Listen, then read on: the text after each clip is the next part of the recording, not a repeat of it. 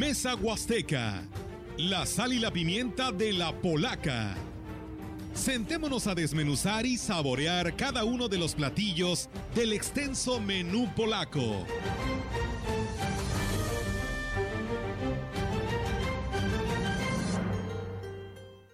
Tal? ¿Cómo están? Muy buenos días. Buenos días a todo nuestro auditorio de la gran compañía. Pues bueno, ya estamos en otro escenario, en otro programa, como para todos ustedes quienes ya nos escuchan, nos ven en Mesa Huasteca, pues ya estamos para darles a conocer este tema tan interesante, porque hoy hablaremos del tema de la DAPAS. Ofelia, ¿cómo estás? Muy buenos días. Hola Olga, ¿cómo estás? Muy buenos días, buenos días Víctor, quienes nos acompañan aquí en cabina. Hoy le anunciábamos hace unos momentos que tenemos este, a unos invitados muy especiales el día de hoy precisamente para hablar de la situación que se ha generado en el organismo operador de agua de Ciudad Valle, situación y tema que nos preocupa a todos los vallenses. Quiero agradecer la presencia esta mañana del de, eh, director de, la DAPAS, Juan Carlos eh, Gómez, a quien nos da mucho gusto saludar. También recibimos a Tomás Olivares, que es el presidente de la Junta de Gobierno de la DAPA, y al ingeniero Ricardo que también es integrante de esta Junta de Gobierno. Víctor, me da gusto saludarte, muy buenos días. Buenos días, eh, Ofelia, buenos días al auditorio, muy buenos días a nuestros invitados. Y eh, bueno, como tú bien lo señalas y asimismo, Olga, es un tema que es de la mayor importancia, de la mayor trascendencia, porque la DAPAS ha sido un organismo bandera de este municipio, ha sido un organismo que antaño ha sido mencionado por su eficiencia, por su eh, capacidad para dotar a la población de este servicio vital, ¿no? que es eh, el agua, y ahora desafortunadamente atraviesa por una situación complicada, que es precisamente lo que vamos a ver hoy, es lo que vamos a analizar, lo que vamos a, preguntarle a estos tres eh, invitados que son pues actores principales en este, en este asunto. Bueno, y para darnos un panorama precisamente de lo que está aconteciendo en la DAPA, yo les dejo el micrófono a nuestros invitados. No sé quién de ustedes desee iniciar eh, explicándonos eh, y explicándole a, nuestros a nuestro auditorio qué es lo que está sucediendo en la DAPA, cuál es el antecedente que tenemos en el organismo. Buenos días. Buenos días, buenos días a todos aquí en el estudio, buenos días a, todos los, los, que nos escuchan a lo largo de las diferentes redes, eh, redes sociales y la línea de radio. Este, es una situación, una, problemática de DAPA que enfrentamos de ya algunas administraciones atrás, el problema financiero, eh, este, una situación recurrente. Y el problema financiero no solo radica en lo que hoy en día fue el tema de agenda, que es el problema sindical, el problema es el déficit financiero que ha tenido el organismo a partir de 2014 hacia la fecha, después de un análisis que hemos realizado este, en estos tres años que hemos estado en el, en el Consejo. Este, lo digo en el Consejo porque servidor, este, todos es sabido que presidía el Consejo hasta esta encomienda transitoria que tengo como director y eso propuesta precisamente del Consejo Consultivo y no se pierda lo que sucede cada cambio de trienio, ¿no? Se pierden muchas situaciones jurídicas, mucho seguimiento que se da de saneamiento del organismo y eso es lo que se pretendió con la llegada de un servidor a estos meses a, la dirección, que se diera una transición en orden y que no se pierdan esos temas jurídicos como ahorita sorprendentemente esta semana pues eh, tuvimos que acatar una resolución de la Junta de Gobierno del Estado, de la Junta de Conciliación y Arbitraje, donde nos ordenan reinstalar o regresar a sus labores, que eh, dar la oportunidad a esos, a esos trabajadores a quienes se les había rescindido su relación laboral, este, que, que puedan dar, les da una oportunidad ese acuerdo de que puedan retomar labores. Y digo una oportunidad porque legalmente recordarán ese tema de la huelga que inicia en 2018, fue precisamente a raíz de que no se cede ya las pretensiones sindicales de más prestaciones, dado que hay un contrato colectivo que es lesivo para la economía de la DAPA, eh, que ha venido mermando a través de los años la, economía de DAPA y el, poder prestar los servicios correctamente. Eh, este, de esa manera no se pudieron dar las condiciones financieras en 2018 para otorgar más prebendas al sindicato. Eso lleva a una situación de huelga. El Consejo decide a través de Junta de Gobierno que esto se ventilara a través de la legalidad y no por acuerdos en lo oscurito que se hacía anteriormente, para lo cual se integra un equipo jurídico que dio seguimiento y que en octubre de 2019 se celebra un convenio con la mayoría de los trabajadores acorde a lo, que dispone la Ley Federal del Trabajo y se regresa a las actividades. Aún así tuvimos amparo por parte de los líderes sindicales que no respetaban ese convenio. Este, todo fue apegado a los lineamientos jurídicos, se les desecha el amparo, pero conforme las leyes disponen ellos ese amparo tenían que poder este, meter una, una revisión de amparo que se llama. Se viene el tema de la pandemia y es hasta mayo de 2021 que se les desecha esa promoción legal en la revisión de amparo lo cual viene a dar la razón completamente de ese acuerdo de octubre de 2019 donde la mayoría de los trabajadores se regresaron a trabajar, acordaron con la patronal que se regresaban sin ninguna de las peticiones que tenían laborales de esa, de esa huelga sin razón que siempre lo dijimos porque las finanzas no daban. Quiero hacer esa aclaración. La mayoría de trabajadores que se regresan no renuncian a sus derechos laborales adquiridos hasta octubre de 2018 que ya los hemos comentado que son unas prestaciones que ningún trabajador en Valles tiene y esas no están a discusión porque, insisto, son derechos adquiridos. En esa situación jurídica nosotros hicimos prevalecer en 2019 mediante fe notarial que las 24 horas que se dieron ese convenio, esos 77 trabajadores no decidieron regresar y se fueron por la vía del amparo, el cual en definitiva este, quedó desechado el pasado mes de mayo. En consecuencia, nosotros en 2019 a las 24 horas se promovió lo que fue ya su rescisión laboral conforme marca la ley y está presentado ante la Junta. Sorprendentemente la Junta les da esas 24 horas el pasado miércoles cuando jurídicamente nosotros ya habíamos manifestado a la Junta toda esa situación que ellos tenían conocimiento de 2019, donde incluso le dijimos, tienes una para procesar donde se rescindió sus, sus labores. Nos llevamos esa sorpresa, de que nos notifican eh, este, el, jueves por la mañana que tienen ellos, les pararon, eh, ahora sí que les habían congelado el reloj y tenían esa oportunidad de regresar. Lo hemos dicho, somos respetuosos de los que marque la ley, pero definitivamente creemos que se extralimitó, pero como decimos y la instrucción que me dieron los integrantes de la Junta de Gobierno es dar las condiciones este, tanto humanitarias para de buen trato a los trabajadores, tanto las condiciones de acatar lo que disponga la ley, y bueno, aquí la intención es seguir adelante, pero la realidad es que el organismo financieramente no solo es el tema laboral, son otros temas que acá los consejeros conocen y saben perfectamente y creo que aprovecharán la oportunidad para hacer ver y hacer valer que no el problema y la prioridad de DAPA no es el problema sindical, no es ese problema laboral, hay mucha problemática más y también es importante que los vallenses no desviemos el foco en esa situación. Creo que nos debemos de ocupar de otras cosas muy importantes. Contador, ¿no será un retroceso para esta administración de la DAPAS el recibir a estos trabajadores después de todo lo que ya estuvieron ustedes trabajando y de lograr estos acuerdos y no seguir dañando a la DAPA económicamente?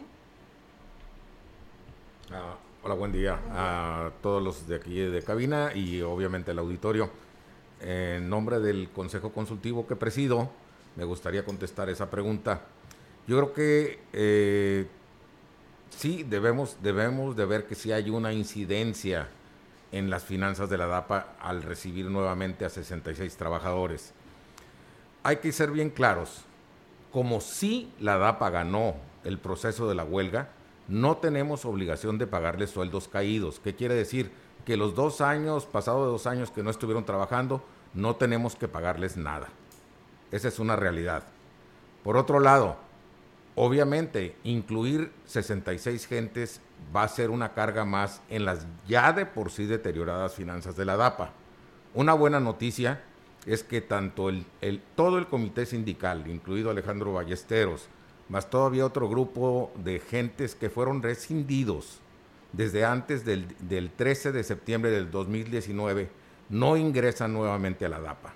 Ellos tienen un proceso independiente donde se les rescindió por actos de violencia y por diferentes, por diferentes actos que sucedieron antes de que saliera el acuerdo de la Junta de Conciliación y Arbitraje. Eso, eso es importante dejarlo en claro.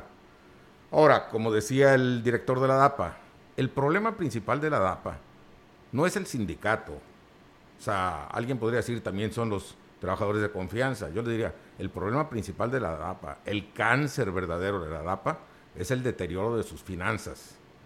Desde el 2012 la DAPA pierde dinero año con año. Y no solamente pierde dinero, porque podemos ver que pierde dinero pero pierde infraestructura.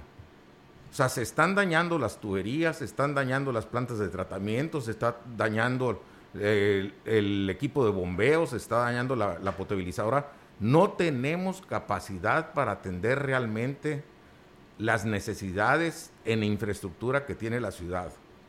Cuando decimos no alcanza el dinero, es no alcanza el dinero ni para pagar a proveedores, ni para pagar las pretensiones estratosféricas del sindicato, ni para pagar realmente el mantenimiento. O sea, nosotros podemos ver en libros contables que tenemos una pérdida en dinero, pero no nos damos cuenta de la pérdida de la infraestructura porque está bajo tierra, nadie lo nota, pero día con día la ciudad está perdiendo infraestructura hidráulica.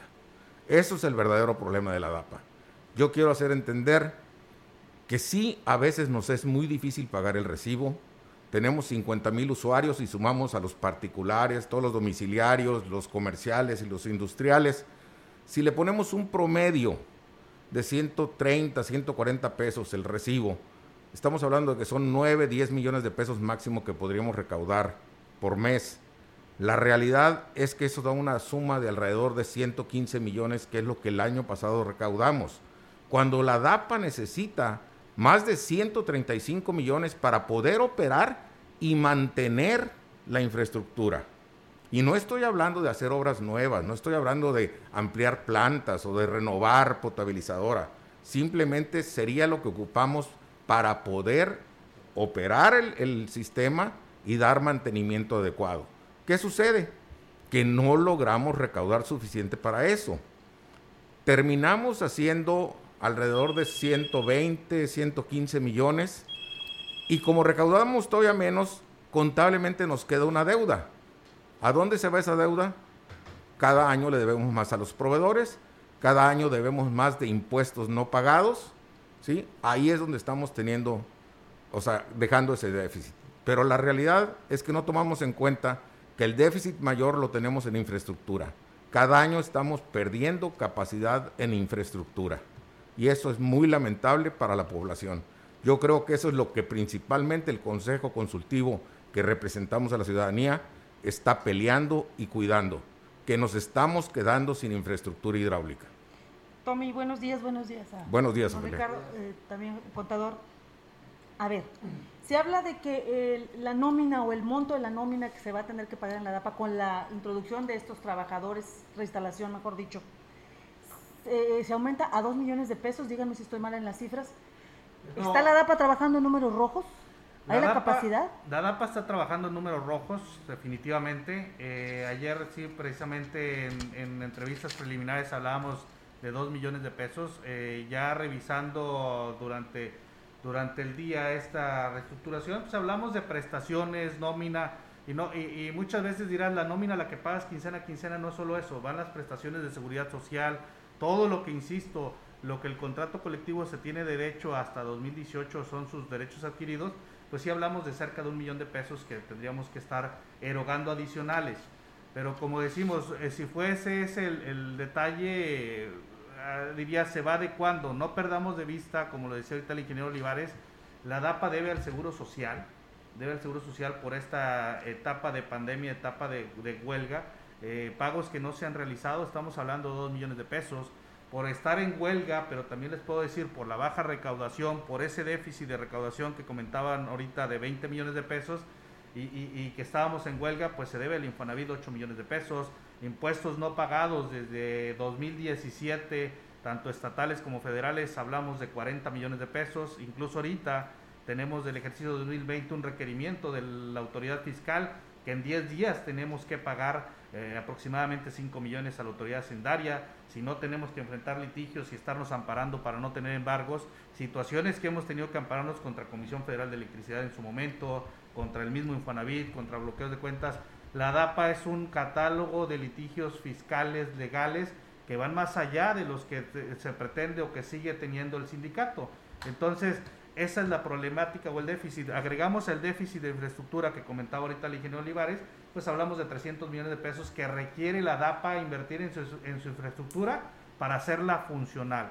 Entonces, si eh, es, es, un presupuesto deficitario, claro está, y más aún con el detalle que les digo, con el tema de la baja recaudación que se incrementó con la pandemia, pues eso es lo que nos tiene en esa, en esa situación financiera hoy el día en el organismo operador.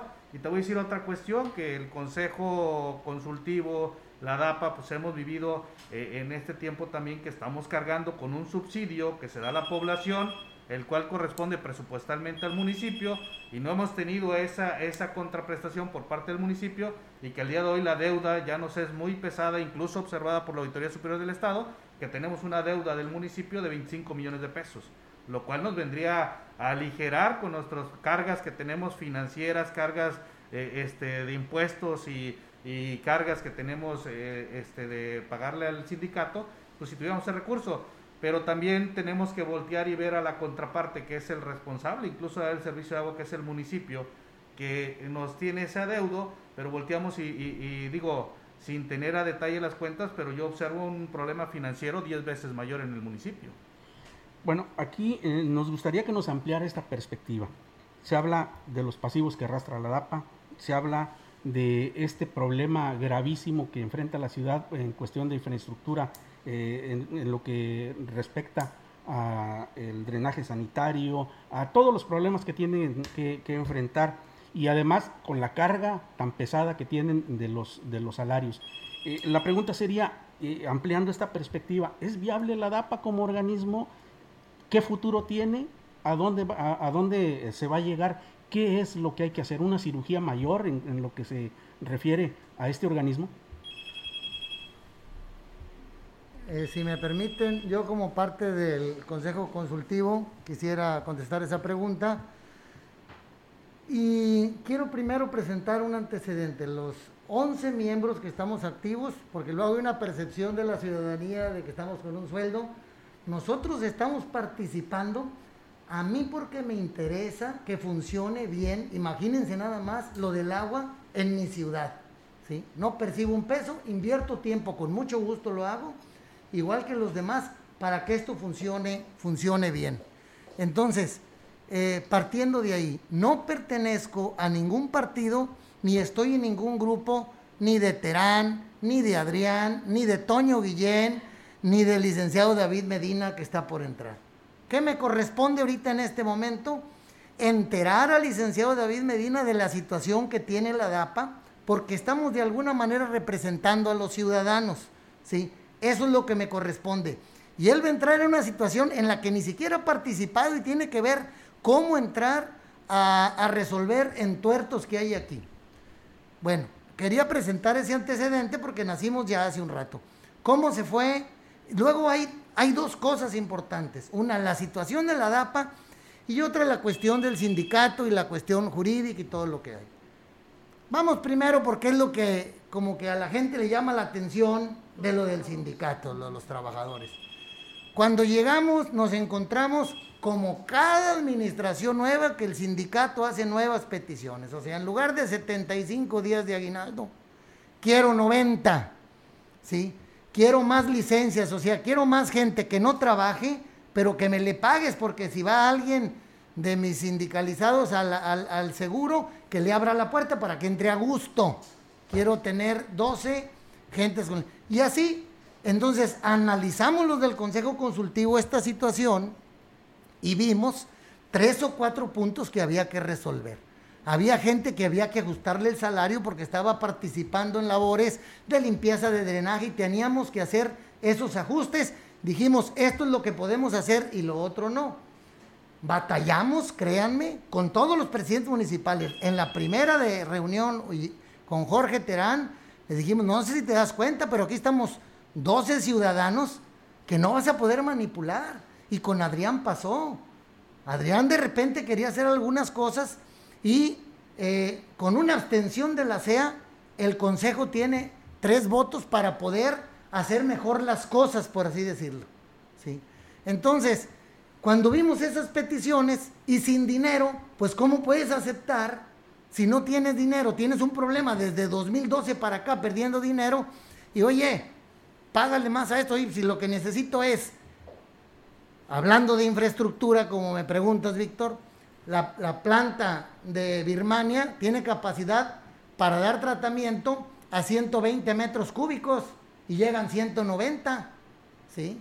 La planta de filtrado era para 25, 30 mil usuarios, somos 50 mil, se las pongo muy fácil, yo me dedico a la agricultura. Si yo tengo 5 hectáreas, pongo filtros para filtrar el agua para esas 5 hectáreas.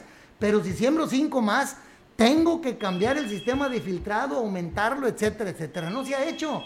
La infraestructura es la misma, hay gente que no le llega el agua. A mí lo que me preocupa es eso. Está bien, nos dieron un garrotazo estos de la Junta de Conciliación, hay que aceptarlo, nos dieron un garrotazo, no entendemos bien por qué.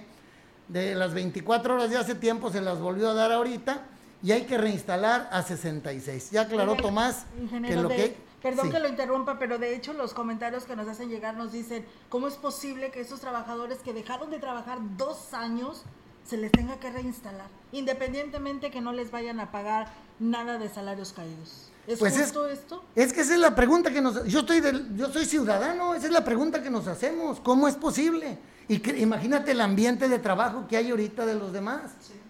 Pues no es un ambiente sano. Claro que, claro que no está bien. Si pensamos, la gente que está mayor y jubilado, decir, oye, hay que reintegrar a 15 ahí o a 20 y ver cómo los acompletamos a la jubilación. Tenemos el lado humano como ciudadanos también, ¿sí? Pero, pero no las situaciones que se nos presentó así de golpe. Entonces, a mí me preocupa mucho la infraestructura. ¿Por qué? Porque es un problema que se viene hacia adelante. Lo otro hay que atenderlo legalmente y respetar, como dijo este Juan Carlos, pues somos respetuosos de las instituciones. Yo no voy a llegar con garrotazos, ni tirando trancazos, ni nada. Dentro de lo que cabe, tengo que ver cómo manejo esta situación y equilibrar.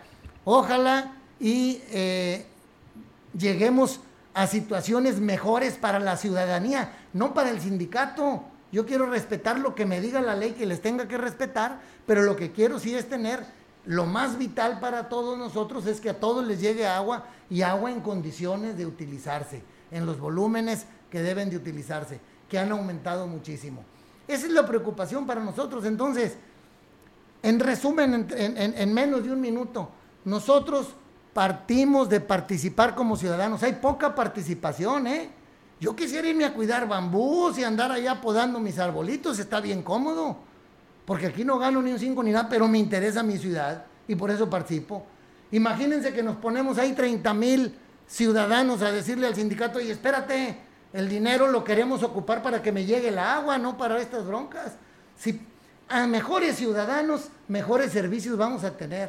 Si nos les plantamos que no llega, hace rato comentaba, no llega, los camiones de la basura pasa una semana. Yo he dormido este año, cosa que no me había pasado, sin luz tres días, que se, que se va de Comisión Federal. Entonces, entre mejores ciudadanos y más participativos seamos, mejores gobiernos tendremos. Yo eh, he platicado con David porque me gusta participar también en otras organizaciones y he, he platicado en eso con todos los que fueron candidatos y trae la intención de tener una mejor ciudad. Él quiere dejar una mejor ciudad para sus hijos, igual que yo. Yo espero encontremos las formas de hacerlo y bueno, a, lidiar con esto y a encontrarle dónde equilibrar y mejorar la estructura y las finanzas que hoy están con números rojos, como bien mencionaste, Ophelia. Estamos sin dinero para salir con compromisos, seguro social, Infonavit, impuestos, en fin, una, una serie de, cosas ahí que hay. Que, es una realidad. Le agradecemos hasta de llorar. Sí, pero no vamos a llorar ahorita, vamos a llorar hasta el final. Porque no, y vamos a echarnos para adelante. Vamos a echarnos para adelante. Sí. Este, vamos a un corte, si usted no lo permite, estamos en Mesa Huasteca, agradecemos a nuestros invitados. Hoy el tema de la DAPA.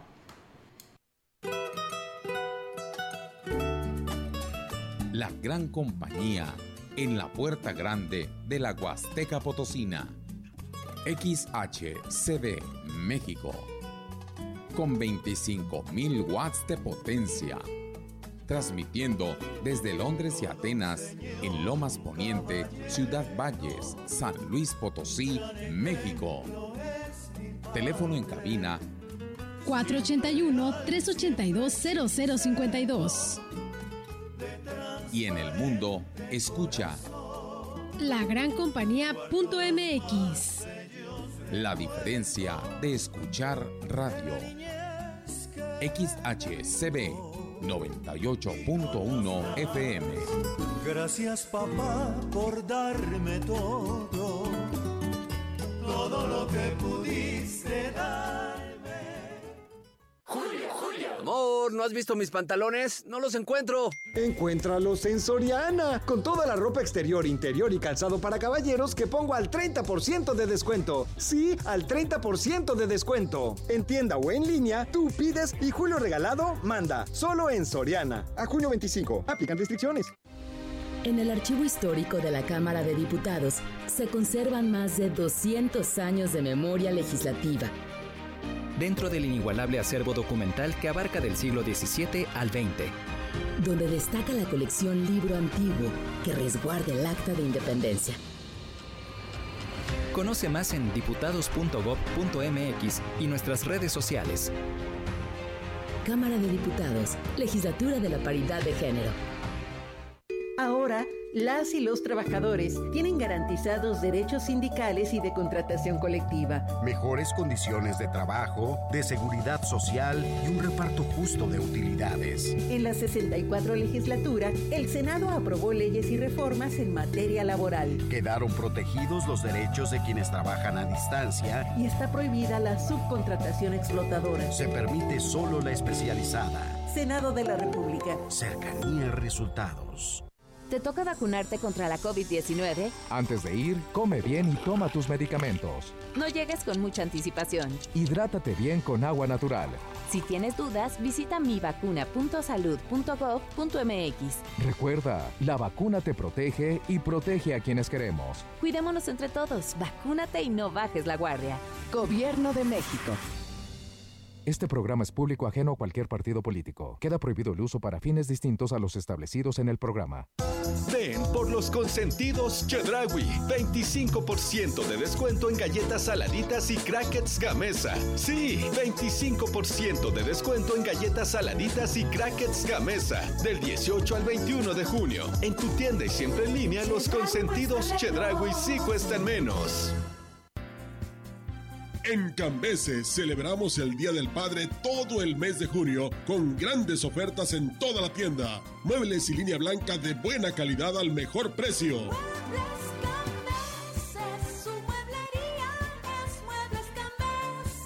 Más de 60 años amueblando los hogares huastecos. Le espera en Juárez y Madero, donde sí rinde su dinero.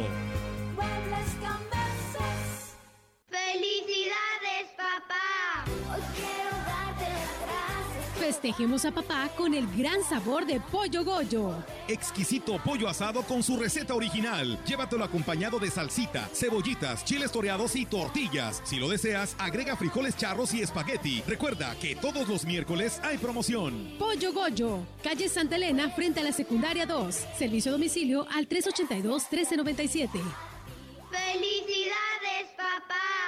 Porque papá luchón se lo merece. Ven por tu cheve a Mariscos Siete Mares. Este domingo, Día del Padre, Mariscos Siete Mares te espera con tu familia y tus compas a comer un exquisito pulpo a la mantequilla, camarones al mojo de ajo, sopa de mariscos, aguachile estilo Sinaloa y más de 100 especialidades con una cheve gratis para papá. Mariscos Siete Mares. Le espera en sus dos direcciones, Boulevard Juan Sarabia y en Carretera al Ingenio pasando las vías, sin problemas de estacionamiento. Mejor regalo para papá es un amigo kit de Telcel, porque en equipos desde 799 pesos disfrutas beneficios al triple. Tus recargas de 100 pesos te dan 4 gigabytes, redes sociales y llamadas y mensajes sin límite. Nuestros centros de atención y distribuidores están abiertos siguiendo los protocolos de higiene. Telcel, la mejor red. Consulta términos, condiciones, políticas y restricciones en telcel.com.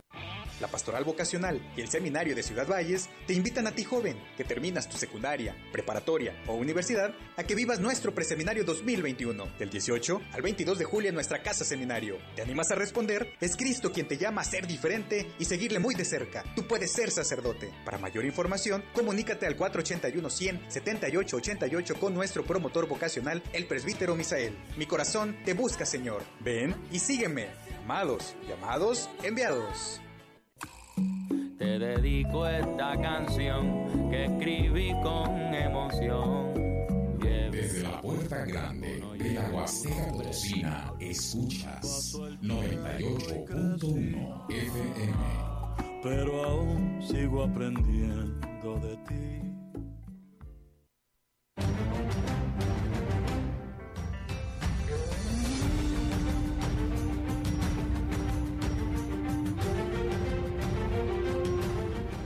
Muchísimas gracias por continuar con nosotros y, con este interesante tema. Muchas gracias a quienes están expresándose a través de las redes sociales. Gracias por seguir eh, este, este asunto con, la atención que, se requiere. Hablábamos de, eh, pues la situación tan complicada que atraviesa la DAPA y nos comentaba el señor Olivares acerca de una de las posibilidades que es el decreto de extinción de, esta, eh, de este organismo operador.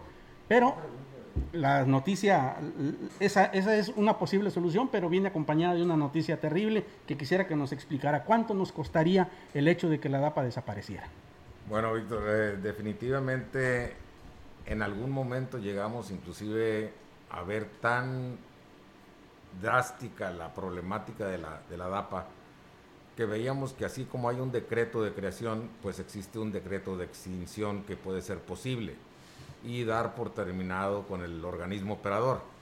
La realidad es que la obligación de otorgar agua potable a la población es del municipio. Si la DAPA no lo hiciera, el municipio tendría que hacerlo. ¿Y a través de qué departamento lo haría? Normalmente lo, debería de ser a través del Departamento de Obras Públicas, que es lo que se acostumbra en otros municipios. El problema sería es que no se pierden los derechos de los trabajadores aún con el decreto de extinción. eso lo vemos, por ejemplo, en el sindicato de Luz y Fuerza, o sea, cómo después de tantos años sigue habiendo litigios. Eh, sería dejar un problema años más adelante, porque liquidar al total de los trabajadores representan alrededor de entre 100 y 150 millones los cuales pues definitivamente no los tiene la DAPA y es imposible que pudiéramos pagarlos. Yo creo que lo que tenemos que hacer es dar solución a la que actualmente tenemos de problemática, continuar con los trabajadores, que hay gente muy buena, no hay, no, no hay que, que decir que no, o sea, hay gente muy buena trabajando ahí, hay gente que tiene muchos años, que pone mucho empeño para sacar adelante. Ayer, antier, estos últimos tres días tuvimos la visita de la Auditoría Superior del Estado. La verdad, a mí como presidente del Consejo me tocó este, despedirlos y eh, por ahí nos, nos, mencionaron, nos hicieron este, comentarios en cuanto a qué habían encontrado en la DAPA y me dio mucho gusto que mencionaron que encontraron excelentes controles financieros, excelentes controles contables y que hay un, buen control también por parte de la Contraloría. Eso habla de que se están haciendo bien las cosas. El problema es, como les digo, el problema financiero que no alcanza el dinero. O sea, yo creo que hay que centrarnos, hay que centrarnos en lo que verdaderamente tenemos que hacer, que es arreglar la parte financiera de la DAPA, obviamente mantener eh, con un perfil más bajo al sindicato. Necesitamos que Alejandro Ballesteros realmente tome conciencia que él también es un ciudadano, que él también representa ciudadanos y que tiene que ser consciente que no podemos tronar al organismo operador del agua. O sea, no pueden seguir exigiendo, exigiendo, exigiendo a costa de 150 mil habitantes de la ciudad por tratar ellos de tener un mejor, un mejor este, sueldo o mejores prestaciones. Yo creo que hay que ser conscientes que ya ganan mucho más de lo que el resto de la población, de que tienen prestaciones muy superiores al resto de la población y que están poniendo en riesgo el suministro de agua potable para la población. Yo creo que si alguien empieza por entender eso, tendría que ser el sindicato. Eh, una pregunta. Eh, Alejandro Ballesteros está en un proceso porque entiendo que la DAPA lo despidió, ¿cierto? Es correcto. ¿Cómo puede seguir siendo líder del sindicato si está despedido, si ya no pertenece al organismo? No, claro que sí, por ley, por ley, eh, él representa actualmente, de acuerdo a la ley, representa al, al, sindicato, él es el representante sindical, aunque existe un nuevo comité sindical, el cual solicitó la toma de nota ante la Secretaría del Trabajo, también volvemos nuevamente con el tristemente célebre licenciado Meme Lozano, que no le otorgó la toma de nota al nuevo comité. El nuevo comité se tuvo que amparar y ahí sigue un litigio. Ese es un litigio que nosotros no intervenimos porque obviamente es la vida sindical y no nos metemos con ella, ¿no? Pero en este momento sí, eh, legalmente Alejandro Ballesteros sigue siendo el líder sindical. Otra situación. Eh, no, no es trabajador actualmente de la APA, o sea, no se reinstaló. Él está trabajando. No se reinstaló. Ok. Eh, sabemos que la DAPA, siempre lo han dicho, es un secreto a voces que la DAPA es el pago de compromisos de los presidentes en turno. Allá se van todos los que no se pudieron acomodar en ayuntamiento o allá se les premia a los hijos de quienes lo apoyaron porque los sueldos son muy envidiables y todos quisiéramos ser trabajadores de la DAPA. Bueno, déjame decirte que a diferencia de otras administraciones, o sea, no existen trabajadores nuevos en la DAPA. De hecho, en la última administración, si no mal recuerdo, y ahorita el director que, me diga si me equivoco, tenemos exclusivamente al subdirector de finanzas, que obviamente es nuevo porque el anterior renunció. Eh, tenemos a la subdirectora de recursos humanos, que es nueva, o sea, entró en esta administración. Y tenemos al contralor, que no había contralor. La CEA, de hecho, nos, indicó y la Auditoría Superior del Estado que teníamos que tener ese puesto de contraloría. Y se, se le pidió apoyo inclusive a la Universidad Autónoma de San Luis Potosí para que nos nos ayudara a conseguir un buen elemento que es un, un contralor nuevo que entró en esta administración. Pero salvo esas tres personas, no se contrataron nuevas y al contrario te puedo decir, yo creo que Juan Carlos te lo va a decir con mayor exactitud, de alrededor de sesenta y tantos trabajadores de confianza, actualmente tenemos 47. 37. ¿De cuánto es la nómina, contador, en la DAPA? ¿De cuántos trabajadores? ¿Entre, entre sindicalizados? Eh, entre la de nómina confianza? de confianza, como bien apuntaba el ingeniero Olivares, de 64 que se inició en la admisión anterior, el día de hoy es de 37, teníamos 122 sindicalizados y los, 100, los, perdón, los 66 que regresan a sus actividades en esta semana. Estamos hablando que de un total de casi 200. más de 200 y algo. Así es. ¿Y todos cumplen una función? Es decir, ¿todos desempeñan la función que para Mira, los que fueron contratados? Nosotros cuando llegamos al Consejo Consultivo en 2018 observamos que el capítulo 1000, que en cuanto presupuestalmente se refiere el capítulo 1000, es todo lo que una dependencia de gobierno eroga en cuanto a sueldos y prestaciones. Representaba el 70% de los ingresos de DAPA, representaba en ese tipo de prestaciones. Lo comentamos, dijimos cómo es posible que un organismo opere donde todo se va en sueldos prácticamente. Se viene la parte, como ustedes lo cuestionaban, si se puede renegociar ese contrato colectivo, ya son derechos adquiridos, es, es difícil, es complicado. Partimos por lo esencial, el que financieramente, ya lo explicábamos, no se puede dar más, al, ya no se podía dar más al sindicato, lo cual nos lleva a una huelga, porque hablamos de una reingeniería en un principio, en una reingeniería financiera, en, una, en ver cómo adecuar, cómo obtener recursos para tener mayor infraestructura, pero se nos viene una huelga, recordarán, al mes que llega esta nueva administración, en la cual se van, este, pues prácticamente eh, ciento, eran en ese entonces eran como 130 trabajadores en huelga. Recordarán que se hizo una DAPA satélite, es decir, se tuvo la capacidad de afuera de dar el servicio este, mediante oficinas alternas. Se gana la conclusión de huelga, se reincorporan 122 trabajadores, se suman a los de confianza, se empieza a generar una reingeniería de trabajo. Eso sí se enfrentó esa dirección anterior a la pandemia, a un atraso en los trabajos, a unos socavones que surgieron, pero aún así se empieza a trabajar, se empieza a trabajar y el siguiente paso ahorita era cómo hacer eficiente la DAPA con esos 37 trabajadores de confianza y esos 122 sindicalizados. De hecho, era una propuesta del Consejo Consultivo donde ellos decían dialogar, tender el puente con la nueva administración que encabezará el licenciado David Medina, eh, mostrarle ese proceso de reingeniería para que fuera una DAPA más eficiente, lograr esa eficiencia, puesto que jurídicamente, ahorita nos preguntaban que cómo es posible que se hayan regresado después de dos, de dos, casi tres años de estar sin trabajar, y lo decía tu auditorio, gente que no trabajó, que no están de acuerdo, que regresen a tener un empleo cuando no decidieron trabajar, pues nosotros te digo, jurídicamente estamos sorprendidos porque en octubre de 2019 de hecho se inició eh, la rescisión laboral de sus trabajadores. Por eso creemos que se violentaron los derechos del organismo. ¿Hubo mano, negra?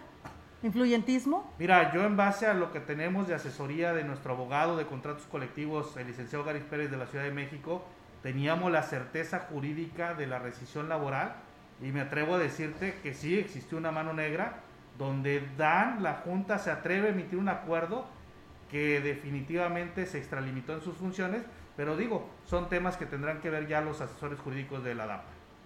Muy bien, señores, ya vimos la problemática, ya, nos desahogamos en esto. ¿Qué está proponiendo el Consejo Consultivo de la DAPA? ¿Qué dicen los 11 integrantes o 12 integrantes? ¿Qué se va a hacer? ¿Qué, qué propuestas tienen que pudieran ser viables en determinado momento? Sin miedo, Tommy, sin miedo.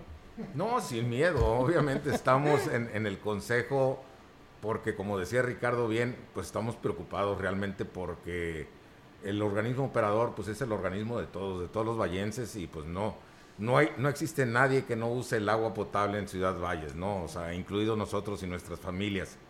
¿Qué es lo que se tiene que hacer desde que Juan Carlos, que anteriormente era presidente del Consejo Consultivo, ingresó a, petición del mismo Consejo, ingresó como director de la DAPA? Lo que hemos estado pidiendo, obviamente, es incrementar la eficiencia tanto del personal como del equipo técnico, este, tratar de hacer que con lo poco que tenemos de dinero se haga mucho más. ¿Qué es lo que, lo que logramos? Pues bueno, obviamente logramos eh, empezar a establecer manuales eh, de operaciones, o sea, establecer ya reglamentos más críticos de cómo se debe de manejar los diferentes procesos, ¿sí? Para que de esta manera nadie diga que no sabe qué está haciendo o no sabe cómo hacerlo. O sea, todo esto ya lo tenemos implementado, inclusive tenemos hasta una nueva, este, no, un nuevo reglamento de prestaciones para los trabajadores de confianza que teníamos la intención de platicarlo con ellos, llegar a un acuerdo, eh, explicarles por qué las finanzas no alcanzan para pagar tanto y que sí y que fueran conscientes de que pues hay que hay que ganar bien, pero también hay que ser mesurados en cuanto a las finanzas de la DAPA. Todo esto obviamente pues sí viene a recibir un descalabro con, la reinstalación de nuevos trabajadores. ¿Por qué? Porque a pesar de que no tenemos que pagarle los sueldos caídos, obviamente tenemos un incremento en la nómina que nos va a traer mayores problemas para la operación del día con día de la DAPA. ¿Qué es lo que vamos a hacer? Obviamente dialogar con el licenciado David Medina, que es quien viene a, este, a, a ser el representante principal de la DAPA porque va a ser el presidente de la Junta de Gobierno y que nos entiende exactamente cuál es la problemática actual. Yo creo que tenemos que iniciar obviamente por ver la parte del pasivo que representa el municipio para, para las cuentas de la DAPA. Si tenemos un pasivo actual de 46 millones, prácticamente 25 millones los debe el municipio. Los otros 24 millones o 20, 20 millones, perdón, los, debe, los deben los, los usuarios. Obviamente hay gente que no ha podido pagar por causa de la pandemia, porque a algunos se les ha olvidado pagar. Pero la realidad es que cómo es posible que el municipio sea el principal deudor que tiene la DAPA.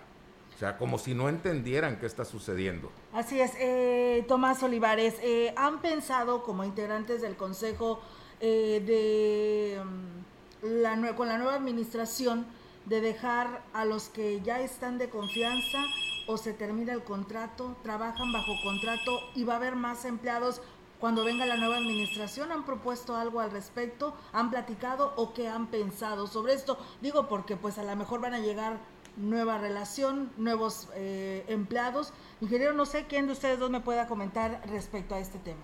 Bueno, yo creo que la propuesta de nosotros va a ser, por decirlo de alguna manera, bastante sencilla trabajamos en manuales de cómo pudiera trabajar la DAPA, se trabajó en eso, dentro de lo que vimos, cómo mejoramos esto, en el organigrama adecuado para, y tenemos que presentarle eso a, David. Oye David, con esto puede operar bien la DAPA y tenemos que inscribirnos en programas para mejorar drenaje, infraestructura, infiltrados y todo eso. Planta de Birmania se ocupan pues, alrededor de 200 o 300 millones de pesos para ponernos al día con los ciudadanos que somos. Entonces, hay una perspectiva para presentarle. Creo que en esta ocasión el licenciado David Medina tiene más conocimiento de dónde pudiera echar mano de los recursos. ¿eh? Sí creo que tenga más capacidades de quienes le han antecedido. Viene sin haber participado en nada, porque él pues andaba en otras cuestiones, pero rápidamente va a entender la situación y tendrá que darle directriz hacia, hacia un mejor. Nosotros le, vamos a poder orientar en cuanto a esto. Ahora, había una pregunta ahí hace ratito, este, Olga, que cómo es que se conformó el consejo. Yo me imagino que en el caso de mis compañeros fue lo mismo. Vi una convocatoria que había escrita en algunos lados que quienes querían participar en el consejo, que preferentemente fueran eh, propuestos por algún organismo. Yo formo parte de, del Consejo Estatal de Citricultores y del Colegio de Agrónomos de la Huasteca. Pedí mente una carta, la metí a la DAPA y fui aceptado. No es el que me haya propuesto nadie, yo fui el que me fui a proponer. Yo dije, yo quiero ser, así de simple, ¿sí? Y en los demás casos creo que fue algo parecido. No es de que, a ver, tráiganse a fulano, ¿Cuándo, ¿cuándo vence esta? Ya este estamos, ya estamos en proceso. Ahorita con lo de la pandemia se enredó un poquito el asunto, pero la idea, yo, no me quiero quedar, pero sí quisiera que se quedaran seis o ocho de los compañeros, porque cuando eh, vas en una carreta, si se bajan todos, alguien tiene que saber por dónde está la rodada y por dónde hay que irla caminando para en algo tan importante como es lo del agua, ¿verdad? Si nos lo permiten nuestros invitados, vamos a un corte. Hoy estamos platicando en, en Mesa Huasteca de la DAPA. Eres la voz de mi interior. XHCB, la gran compañía, 98.1. Hijo mío, por ti me brota juventud, soy una fiesta. Mariachi, arránquense con otra. Mejor arráncate a Soriana por todos los vinos y licores que pongo al 3x2. Como tequila Don Julio 70 de 700 mililitros. Lleva 3 por 1698 y ahorra 849 pesos. Tú pides y Julio regalado manda. Solo en Soriana. A junio 21. Aplican restricciones. Evite el exceso. La vacuna contra la COVID-19 es segura, universal y gratuita. Nadie puede vendértela ni pedirte dinero para que te la pongas. Si necesitas denunciar a una persona servidora pública, visita sidec.funcionpublica.gov.mx o llama al 911. Cuidémonos entre todos. Vacúnate y no bajes la guardia. Gobierno de México. Este programa es público ajeno a cualquier partido político. Queda prohibido el uso para fines distintos a los establecidos en el programa. Somos, somos, somos, somos parte de tu vida. CB, la gran compañía 98.1 FM.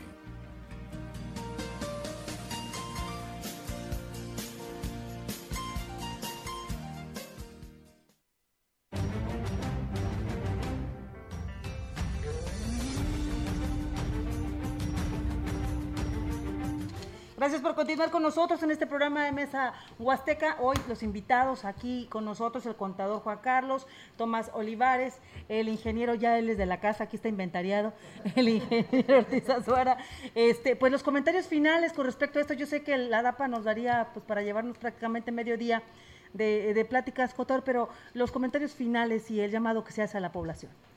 Mira, este, como ya lo hemos mencionado, eh, yo, estoy ahorita en este proceso transitorio, tres meses ya un poquito más a cargo de la dirección de agua potable. Lo decimos, somos integrantes del Consejo Consultivo, que somos gente que tenemos nuestros negocios, nuestras empresas en Ciudad Valles, profesionistas de Valle, que nuestro interés es asegurar el agua para la población. Y digo, en esta ocasión me tocó estar, eh, brincar a, estar dentro de, de la nómina, por así llamarlo, de, del municipio y contrario a lo que comentan entre broma o lo que dice que quiere estar la gente dentro de la nómina de la DAPA, tu servidor te digo que yo no, vengo a cumplir una posición transitoria, no busco un puesto, las situaciones me llevaron a hacer esto para llevar esta transición, porque tengo mi, mis negocios, mis situaciones que atender profesionalmente, que es a lo que me he dedicado en mi carrera profesional de más de 20 años, pero lo estamos haciendo con el ánimo de darle una transición a esto y que se pueda continuar, porque al día de hoy con esta situación financiera del organismo, digo, tenemos en 10 días que responder por más de 5 millones de un crédito fiscal que nos está pidiendo el Servicio de Admisión Tributaria, tenemos que atender el pago de 2 millones 800 mil pesos mensuales de luz, que por, por situaciones que el Congreso no nos autorizó un proyecto de granja solar, no hemos podido emprender proyectos de ahorro de energía lo cual nos iba a representar un ahorro en los siguientes 20 años de 400 millones de pesos y tener que bajarle, bajarle sustancialmente al, consumo de luz. Esos son los proyectos que queríamos o que pretendemos echar a caminar. Este, al día de hoy tenemos un incremento de nómina por esta situación. Tenemos que negociar con el Seguro Social y en el Infonavit las deudas que se tienen. tenemos que negociar o, o pedir que el municipio se haga responsable de la deuda de los 25 millones que tiene para que nos ayuden a enfrentar estas deudas. Pero sí, y como se lo manifesté en viernes en reunión con el líder sindical Alejandro Ballesteros, que establezquemos una transición y un diálogo, este, eh, un diálogo cordial. Yo creo que para los trabajadores que realmente desempeñan su labor es un beneficio que les hayan otorgado esta oportunidad del gobierno del estado de regresar a sus trabajos, pero que sean conscientes que las finanzas del organismo no están para pagar todas las prebendas que se necesitan. Yo creo que, como se lo dije el viernes, para nosotros ya es un compromiso pagarle la nómina a ese personal el próximo fin de mes, pero no todas aquellas situaciones que ellos pretenden que al llegar se tienen que pagar porque las condiciones financieras no están ni siquiera para haber recibido esos 66 trabajadores. Sin embargo, somos respetuosos de lo que dictan las autoridades, somos respetuosos al derecho del trabajo y así se va a cumplir. Pero y lo demás le dije, tenemos que llevar una reorganización, un adecuamiento ordenado y que se aproveche esta transición para que tienda puentes con la nueva administración, con el Consejo Consultivo que sigue integrado para que sea en beneficio de sacar adelante la DAPA de Valles. Tomás Olivares, ¿qué llamado se le hace a la ciudadanía? Ah, pues la ciudadanía yo creo que tiene que ser más participativa, tiene que enterarse realmente de cuál es la situación de la DAPA, o sea, todo el mundo nos quejamos del recibo, nos quejamos de los sueldos excesivos, nos quejamos eh, de que no tenemos agua. Yo creo que hay que realmente hacer como ciudadanía eh, labor en el sentido que la nueva administración que va a representar el licenciado David Medina haga lo, necesario para que la DAPA salga adelante. Yo tengo mucha confianza en que esta nueva administración pues tiene una buena relación con el también electo eh, gobernador del estado, con Ricardo Gallardo.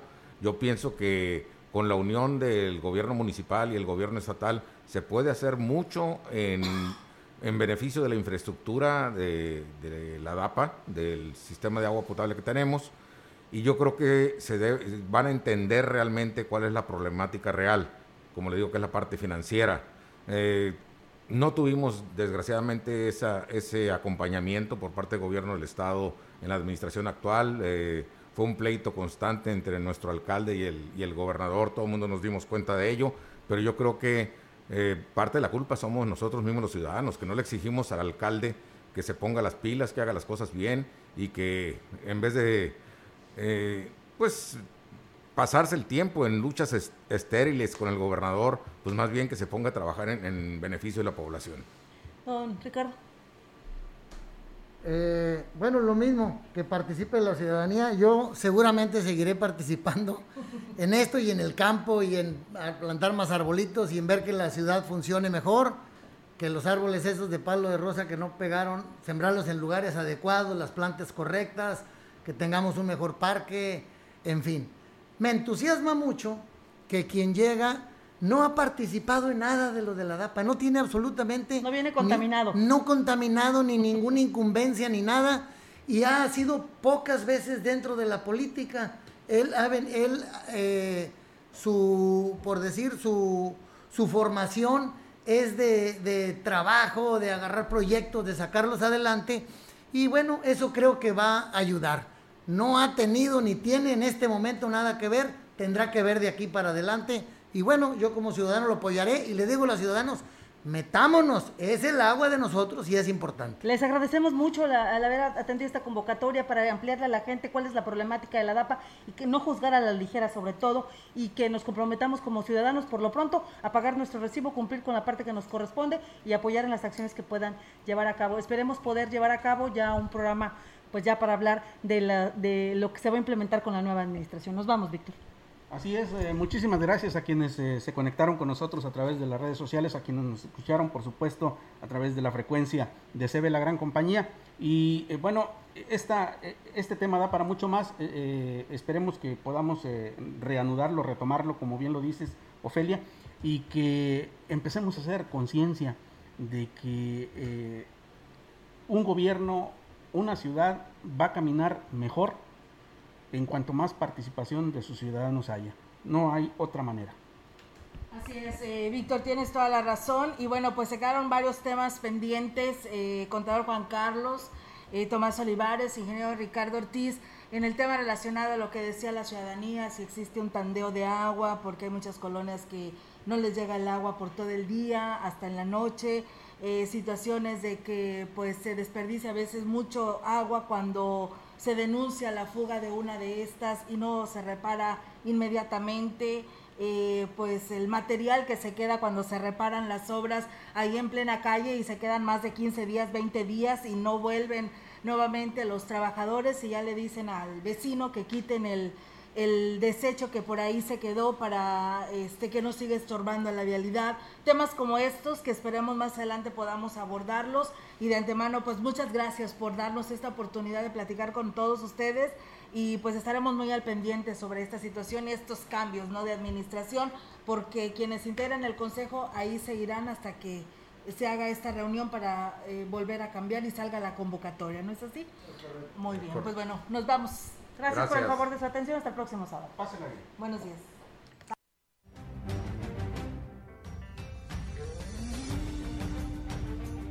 Esto fue Mesa Huasteca Acompáñenos la próxima semana con otro menú polaco.